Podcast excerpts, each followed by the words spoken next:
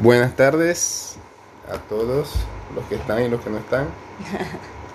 Somos dos fulanos intentando despertar. Aquí Oscar, a mi lado Jennifer Roldán.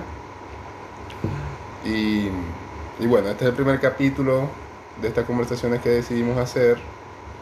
Eh, son conversaciones muy reales, la verdad. Eso es lo que estamos buscando acá. Entonces, adelante, Roldán. Bueno, reales. Define la realidad. ¿Qué es la realidad? La realidad es un tema tan subjetivo, pero a la vez tan profundo. Eh, me encanta cómo toca ese tema de, de realidad, porque todo lo que yo pensé que era la realidad, pues no lo era. Exacto, ¿no? Creo que también todo esto viene de experiencias personales. Entonces, como que Jennifer y yo hemos tenido derrumbe de realidades eh, Masivos. masivos. y- Masivos. Y, ya hablaremos más de eso, o en este capítulo o en los próximos, pero básicamente se trata de eso, ¿no? De, eh, de preguntarnos cosas sobre nosotros para llegar a la realidad de nosotros. Claro. ¿Qué es lo que es? ¿Qué es lo que es indagar? Indagar es buscar dentro de nosotros cuál es lo, qué es lo real, pero qué es lo real para nosotros.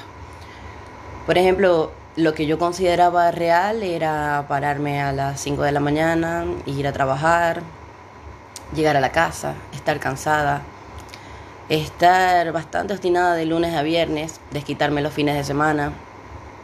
Eh, muchas veces beber hasta la inconsciencia, luego volver a trabajar, luego volver a ocuparme y fue un ciclo en el que estuve por 10 años, que lo veo y me parece ahora totalmente ridículo, 10 años de mi vida en un ciclo en la cual la realidad era dictada por la sociedad, por nuestros padres, por nuestros abuelos, por otras personas y nunca fue por mí, nunca tuve la oportunidad de verme a mí misma. Ajá, pero igual en esa realidad vos gozabas, te gustaba, pues era como... Cuando decís me desquitaba los fines de semana que te referías, a eso, al desenfreno de alcohol y cosas así, compartir o... no tanto el alcohol, sino era lo que yo de verdad quería hacer. Por ejemplo, si tenía que estar de lunes a viernes en la oficina, que por cierto también me gustaba, de alguna, me gustaba Claro, mucho la una- hotelería. Vos Eh, fuiste hotelera por 10 años, ¿no? sí, me gustaba muchísimo la hotelería, pero era el contacto con las personas, las personas que podía conocer, los idiomas que podía aprender, me llamaba mucho la atención. Pero la estructura como tal, no, era muy rígida y, y siento que nosotros no tendemos a ser rígidos, sino mucho más flexibles de lo que creemos que somos. Pero nos Mm. ponemos esta máscara, estas barreras, esta armadura que según nosotros nos protege de quien verdaderamente somos cuando realmente nos aleja de ese propósito. Entonces, ese sentir no, no sabía cómo expresarlo, cómo manejarlo dentro de mí y pasaba que ya los fines de semana o quería que fuesen rumbas completas en las cuales podría involucrar alcohol y muchas otras tantas viajes inesperados, viajes relámpagos, donde nunca tenía tiempo de realmente conectar conmigo y con mi esencia, era simplemente había que hacer algo que me sacara de esa rutina que em, muchas veces me consumía.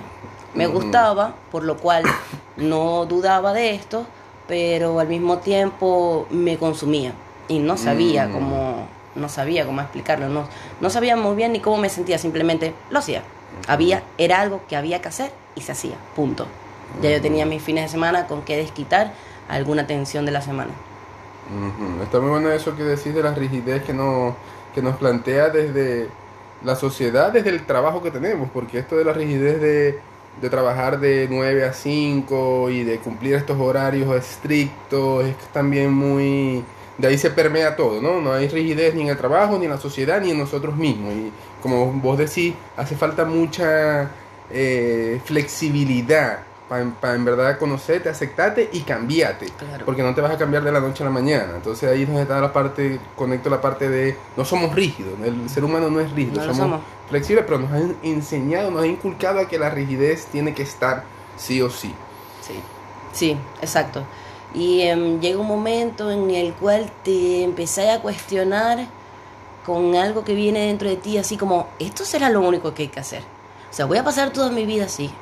Hay algo que llega, que llegó, por ejemplo, en mí, que me decía, esto es todo, no puede ser, no puede ser, no puede ser que esto, que esto sea todo, tiene que haber algo más.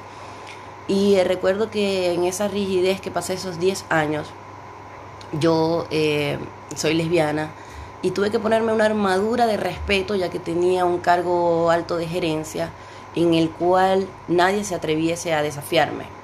Y eso hizo en mí que alejara a las personas de alguna manera. Simplemente las aceptaba en un medio profesional, pero si intentaban indagar en mí o buscar algo en mí, siempre les ponía una puerta de bloqueo, porque pensaba que tenía que tener esa, esa rigidez o esa fuerza o esa armadura para que no se metieran conmigo y tocaran mis vulnerabilidades, que de hecho pasó. Recuerdo que un momento en mi vida que para mí fue bastante crítico, donde yo manejaba un departamento completo y tuve, y tuve un, pequeño roce con una de las analistas. Y pues ella se encargó de, de decirle a todo el grupo de trabajo, ah, mira, o está enamorada de mí, o esta lesbiana, y cada vez que yo llegaba se reían todos a mi espalda. Y fue una sensación bastante dura porque ni siquiera me conocía a mí para hacerle un frente a ellos, que eran personas que amaba de paso, pero que tampoco los dejaba entrar. Y em, fueron unos meses muy duros, fueron unos meses en que me sentí muy mal y que tampoco nunca pude decirles, oye, me estoy sintiendo mal, cuál es el, cuál es el, el propósito de lo que tú estás haciendo, o yo abrirme. Nunca lo hice. Nunca lo hice y simplemente aguanté. Como si no aguanté, aguanté el dolor, aguanté eh, la humillación que yo sentía. Eh, y ahora puedo ver que lo aguanté por mí misma. Era más fácil aguantar la humillación que, hacerle frente a, oye, me está doliendo, eres mi amiga, yo te quiero. Claro. Podemos hacerlo de otra manera. Los cargos gerenciales en los trabajos son en los trabajos son una cosa, en la vida es otra. Entonces, eso también me llevó a ver, y de hecho ahora les agradezco, les agradezco mucho porque eso de alguna manera ya eran mis últimos días de hotelería y me, me llevó a ver a que ya no quería seguir viviendo escondida, ya no quería seguir viviendo en un mundo donde no podía hablar ni expresarme ni ser yo, aún cuando no sabía ni quién era yo, aún ahora soy una fulana que intenta descubrirlo, estoy intentándolo, pero al menos al menos tengo esa valentía, ese, esa, esas ganas de encontrarme, esas ganas de saber quién soy y sobre todo que este es un camino para valientes. Ahora sé por qué 10 años nunca pude alzar mi voz y era porque era demasiado abrumador. O como dice una de mis guías, dice que es hermosamente abrumador y lo es. Es hermosamente abrumador. Totalmente. Cuesta un punto muy interesante que es el de aguantar, que mucha gente estamos como aguantando y creemos que en eso está la fuerza, ¿ves? el engaño. Creemos que el aguantar está la fuerza cuando el, la fuerza real, la valentía real está en pararte y decir, hey, estoy siendo vulnerable, me estáis vulnerando con esto, no entiendo por qué está pasando esto y, me está doliendo. Ahí es donde está realmente la fuerza. Pero nos enmascaramos con, decimos, no, yo aguanto, yo soy fuerte, yo aguanto. Y eso a la larga nos trae, es peor, porque nos vamos guardándonos cosas. Entonces ese de aguantar me parece tremendo mm, cuando sintamos que estamos aguantando y que este dolor nosotros lo podemos llevar, es importante ahí curiosear y preguntarnos, pero ¿por qué lo tengo que aguantar? ¿Por qué no puedo resolverlo? ¿Por qué no puedo decirle a mi pareja, hey, este, esto que hiciste no me, no me gustó, me dejó así? ¿Por qué no atacarlo sino dejarlo pasar y decir que aguantamos? Eh, y me reflejo también mucho en eso en mi vida porque creo que todos estamos en eso, creo que todo, para todos es más fácil guardarnos las cosas que que realmente decirla. Eh, y yo, por ejemplo, en mi caso, en mi vida, yo lo que me aguantaba era el... Eh, yo quería que todos... No quería que nadie estuviera en desacuerdo conmigo, le tenía mucho temor al desacuerdo. Entonces por eso me hacía mucho decir que sí a todos los, por ejemplo, en trabajos, yo era el que decía sí a todo, les podía ayudar todo. Y después me decía, a mí mismo me latigueaba diciéndome, pero ¿por qué le dijiste que sí si ya tenía otras cosas que hacer? Entonces, ah, por el people pleaser, quería complacer mucho, no quería que hubiera una diferencia de opinión, me, me, me chocaba mucho una diferencia, de que alguien me dijera, Oscar, eso no, no estoy de acuerdo. Yo no podía, no tenía la fuerza o la valentía de decir, no, pero porque no estoy de acuerdo, para entenderlo. Pensaba que ya iba a haber un conflicto, sí. digamos. Y eh, está muy bueno eso porque este sistema de creencias, sistema cultural latinoamericano y bueno, también es del mundo, no nos atrevemos a decir las cosas porque cuando nos atrevemos a decirlas, sentimos que tenemos que decirlas mediante el ataque, porque nos estamos sintiendo atacados. Entonces, si nos estamos sintiendo de alguna manera atacados, vulnerabilizados, vamos a responder y a reaccionar de la misma manera. De hecho, en el mismo caso que me pasó, una de las veces eh, enfrenté a esta chica, gran amiga, de verdad que la quiero muchísimo. Le deseo lo mejor, Diosa, esto es para ti. De hecho, se llamaba Diosa. se llama, Ah, yo se llama. conocí a Diosa. Ah, tú conociste a Diosa. Claro. Hermosa, hermosa, esa guajira. Hermosísima. En el momento que la enfrenté, que fue el momento en que me sentía mal, que me sentía peor, yo le, que le dije fue, me le acerqué en un tono muy, muy desafiante y muy cerca, traspasando su lenguaje, su, su, Su espacio personal. su espacio personal y le miré a los ojos con una mirada que sé que, que conllevaba ataque. Claro, Y le dije, me estás desafiando como en posición de jefe hacia ella. ya. Claro, porque vos eras su superior, en realidad, vos tenías la, la fuerza a nivel jerárquico, digamos. Sí. Igual lo que llevé fue que el resto de los analistas terminaban diciendo como que beso, beso, y me sentí mucho, mucho peor, pero de hecho ahí entré en cuenta de que ya esto es como Qué un juego, esto es como un juego y la única persona que se lo está tomando súper Personal. era yo. Ellos se estaban divirtiendo como nunca y yo estaba como clavando mi propia cruz porque me sentía exacto mal de no poder decir en mi propia oficina quién realmente era yo. Esta fulana lesbiana sin una gota de conciencia ni autoconocimiento. Y eh, em, déjame, déjame preguntarte algo. ¿Sentiste algo por, o sea, sentías algún tipo de atracción por esta muchacha o no? wow. Espero que no escuche esto. Em, la verdad es que sí. Sí, Ya. en algún momento me sentía atraída por ella, pero era justamente porque me desafiaba. Claro. Era justamente porque em, no se quedaba callada, porque me miraba y buscaba más allá. Siento que era el way out, la salida que yo necesitaba Claro. para poder salir de esa etapa de mi vida. Claro, pero no querías afrontar y por eso ahí había Sí. un poquito de hecho. Y no, y de paso la tipa es extremadamente hermosa. Hermosa, Sí, esa es hermosa. tanto por fuera como por dentro. Era una persona muy cálida que se mostraba que era ella misma y que constantemente me mostraba lo que yo debía hacer. Pero en ese momento no lo sabía. O lo que podías hacer, digamos, como que lo que debías. ¿no? Es como Bueno, lo- fuerte la palabra debías. Es que en ese momento era imperativo que me mostrara. Era imperativo, entonces tal vez lo veo como un debía, porque ciertamente hasta cuándo iba a pasar yo sin mostrarme, hasta cuándo iba yo a vivir en el miedo de qué pensara la alta gerencia de, de este ser, cuando a mí no me define ser homosexual. Claro. Lo que me define es algo muchísimo más profundo que eso. Y Claro. este, estos personajes que pasaron por mi vida simplemente fueron fueron eso, ese debía mostrarme sí o sí, Claro. porque siempre nos llega a nuestra Como vida. El universo estaba. eh, sí, eh, eso, que eso no, no, no- no nos va a dar tiempo a hablarlo en este capítulo, pero es como el universo, cuando empezás a abrirte la conciencia y a expandir tu mente, el universo te va dejando como. Primero son como detallitos para dónde debes seguir, después te da con un bate. Sí. Si no, si no lo agarras y te empieza a dar con un bate, creo que esa es la parte del bate tuyo y que por eso decís debía, porque ya estaba todo como. Vos Sí. te salís y decís, hey, ya va, porque esto está. Yo me lo estoy tomando muy en serio, muy personal. Y el universo me está diciendo, hey, tampoco es. Claro, era mi propio closet aprisionándome hasta un momento que ya no podía más. Y no podía más y era yo sola, porque todo el hotel entero sabía de mi condición. Pero quien no lo quería afrontar era yo. Igual fue un gran paso para decir hasta aquí con la hotelería, cuando luego me ofrecieron también un cargo de gerencia en alimentos y bebidas en, un- en una cafetería este, de Maracaibo, Venezuela, de donde vengo.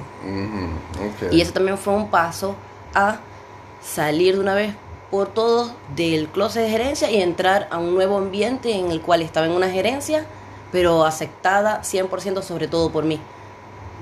Estaba aceptada por mí desde mi parte homosexual y podía guiar a un grupo de trabajo que estaba bajo mi responsabilidad en el cual podía hacer mi función y mi trabajo sin tener el miedo o la aprensión de no tener que mostrar mi sexualidad, porque ya ahí todos sabían, eran chicos más pequeños, los cuales tienden a entender todo mucho más rápido. De hecho, ni siquiera se concentraban en ese. Lo que yo veía como un error, ellos no se concentraban en eso, ellos querían hacer otras cosas. Y también me enseñaron mucho. Fue un gran, fue un gran avance para, para mí, para empezar a, ah, ok, esto no es tan serio, es algo que me pasó, es, es algo que soy, es algo que me acompaña, ah, ok, le voy a hacer un move on y seguía en base a otras cosas. Ya, muy bien. Bueno, em, ¿qué queremos lograr con, con la gente que escucha este, este podcast, Roland? ¿Qué queremos lograr con dos Mm. fulanos intentando despertar? Eh, la indagación. La indagación para mí es importante. Ahora veo, no me arrepiento de nada porque el pasado está ahí para mostrarnos exactamente lo que tenemos que ver. Pero me di cuenta que yo no sabía preguntarme nada. Vivimos en un mundo dual en el cual esto es bueno, esto es malo, esto es bonito, esto es feo, esto es alto, esto es bajo. Y estamos juzgando todo el tiempo, no nos damos cuenta y no nos damos cuenta y ahí es justamente donde la mente entra a distraernos con el exterior. Vemos tanto tiempo en el exterior y invertimos tanto tiempo juzgándolo que no nos damos cuenta que lo que vamos a descubrir está dentro de nosotros. Y está dentro de nosotros y se hace en base a indagación. La indagación es hacernos preguntas personales con respecto a lo que estamos viviendo, con respecto a cómo nos estamos sintiendo. Ante una situación que te cause ruido, ¿cómo me siento? ¿Por qué me siento así? ¿Será esta la culminación de una etapa? ¿Será un principio? ¿Será un final? ¿Qué es? Porque si lo empezamos a buscar todo el tiempo afuera, nunca vamos a poder conseguir realmente qué es real para nosotros. Y es hora de empezar a buscarlo. De eso se trata este despertar espiritual, de este despertar de conciencia. Es dar un paso a la indagación de saber quiénes somos y de buscar qué es real para nosotros. Lo que es real para nosotros siempre se va a sentir bien, siempre se va a sentir a gusto, siempre va a expandir tu conciencia, siempre va a llegar a otros, siempre te va a dar una sensación de bienestar. Y también va a ser un desafío, igual, Y siempre. por supuesto que va a ser también un desafío, porque más vamos a tener que mirarnos de cara. Claro. Y lo que no es real siempre causa un malestar que no hay que, que, no hay que mm, mezclarlo con este desafío. Salir de nuestra zona de confort siempre es desafiante, pero lo que te espera más adelante es lo que siempre anhelaste en tu corazón. Y lo digo por experiencia propia, porque era una persona que pasaba de no abrazar a nadie, mucho menos a mujeres, porque tenía miedo de que pensaran que yo quería tener algo con ellas. Y ahora me reconozco a mí como una persona de que todo lo que me negué justamente era lo que quería hacer. Quería abrazar a las personas, quería besar a las personas, quería amar a la gente de la misma manera en que me estaba aceptando a mí. Pero que no lo hacía. Y ese sí es el verdadero sufrimiento. Ese sí es el desafío en el que nos ponemos todo el tiempo pero no nos damos cuenta. Sí, y esta búsqueda externa viene muy... Es importante indagarse y indagarse hasta lo, lo que vos crees que es indagable en ti, porque traemos mucho... La búsqueda externa también es metida en nosotros, venimos con eso, por ejemplo, queremos ser algo en lo externo para complacer a nuestros padres, o para complacer a nuestra pareja, o para complacer a nuestros amigos, o, o eso, por estatus, por... Y, y ahí no está, y podemos agarrar unos caminos muy desviados por mucho tiempo queriendo complacer a lo externo, llámese, esto, llámese pareja, llámese padres, llámese... Amigos, sí. Entonces es muy importante retraernos y ahí es donde está la parte de soledad, es muy importante un tiempo a solas cada uno, de indagarse, de decir, y si te encontrás en un lugar que no quieres estar, tranquilo, se puede cambiar, pero requiere esfuerzo, requiere un proceso, no es que de la noche a la mañana, porque también puede ser que veamos, nos encontramos en un momento en que decimos, hey, quiero cambiar muchas cosas, me siento muy agobiado, bueno, hay que ir poco a poco, tampoco van a cambiar las cosas de la noche a la mañana, Hay que mostrarlo. decisión. Y sobre todo el, el entrar en conciencia te muestra que trabajar de sol a sol no es realmente el trabajo más difícil que vas a hacer en tu vida. Hay uno más, hay uno mucho más profundo. El verte a ti por lo que realmente eres es realmente el trabajo más difícil que vas a hacer en tu vida. Entre más rápido lo aceptemos, más rápido vamos a poder trabajarnos y mucho más rápido vamos a poder trascender en el amor que somos todos, que es ahí, siento que es ahí el gol que tenemos que llegar. Hay tanta lucha, hay tanto conflicto, hay tanta competencia, que esto simplemente nos aleja unos de otros. Estamos constantemente compitiendo porque eso es lo único que nos enseñaron. Y la competencia con nosotros mismos. Es la competencia más válida y la más la que te va a traer mejor resultado es competir con vos mismo en en los ámbitos que vos te habéis puesto de que Claro. bueno, soy una persona un poquito egoísta, quiero dejar de ser un egoísta, bueno, mañana qué voy a hacer? Ah, le voy a hacer algo por alguien, anoto y voy a hacer algo por alguien para dejar de ser egoísta. Ahí es donde está la competencia realmente Sí, que- que esa es la única sentido. válida. Esa es la única válida. ¿Cómo mejoras tú a diario? Claro. ¿Cómo, si tenemos una manera de hablar un poco brusca, cómo hablo un Mm, poquito cómo mejor? transmito mejor mis ideas. ¿Cómo soy un poco más impecable en mis palabras? Eh, una, que es un libro que recientemente leímos nosotros, que se llama Los Cuatro Acuerdos, nos habla de no tomarnos las cosas personal. Vivimos nuestra vida tomándonos todo personal. Y esto es algo que nos ha hecho sufrir uf, N cantidad de veces. Porque si no nos tomamos nada personal, vamos a poder preguntar, indagar al otro, sin nosotros sentirnos víctimas de algún comentario o sentirnos presos de algo que callamos o sentirnos atacados. Correcto. Sentirnos constantemente en un, en un ataque y defensa. Esto es lo más desgastante para un ser humano, el ataque y defensa. No hay nada que defender y no hay nada que atacar cuando una persona está hablando desde su corazón. Amén. Bueno, ya llegamos al al límite. Me gusta ese mensaje, ese, ese mm, comentario sobre los cuatro acuerdos porque es un libro muy interesante que es que viene de México, de sabiduría ancestral de México, de las Sí, tribus, Tolteca. de, de lo- de la, de la, mm, del clan tolteca.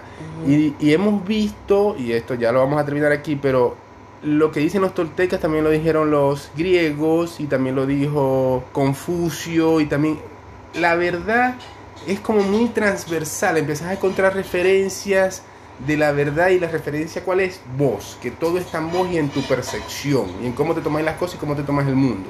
Entonces eso a mí me parece muy interesante porque no es que estamos inventando algo nuevo, ya esto se sabe, pero es complicado, Claro. requiere esfuerzo, requiere salir a la zona de confort, entonces es algo como, es un proceso. Porque es un descubrir constante y nos Descubrir corresponde a constante. nosotros, a nadie más. Nos corresponde Ah. a nosotros mismos descubrir quiénes somos. Claro, eso es muy, muy bueno en la palabra constante, porque no es que no es que vamos a tener un despertar y, ay, ya lo vimos, vimos todo, vimos la luz, ¿no? Tenemos múltiples despertares a lo largo de toda nuestra vida, vamos No acaba. descubriendo cada vez, no acaba. una Entonces, tarea tam- que... Sí, que también hay otras personas que dicen, no, ya yo desperté, ya yo estoy...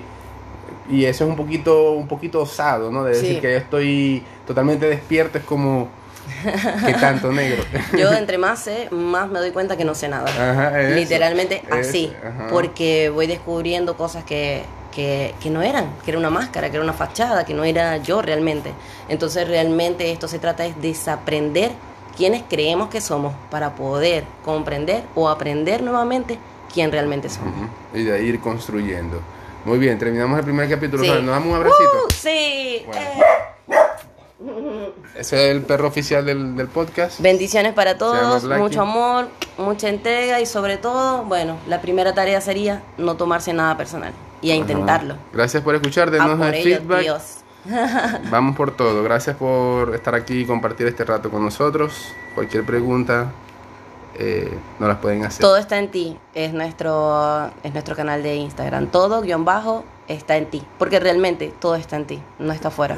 Eso, amén. Nos vemos, gente.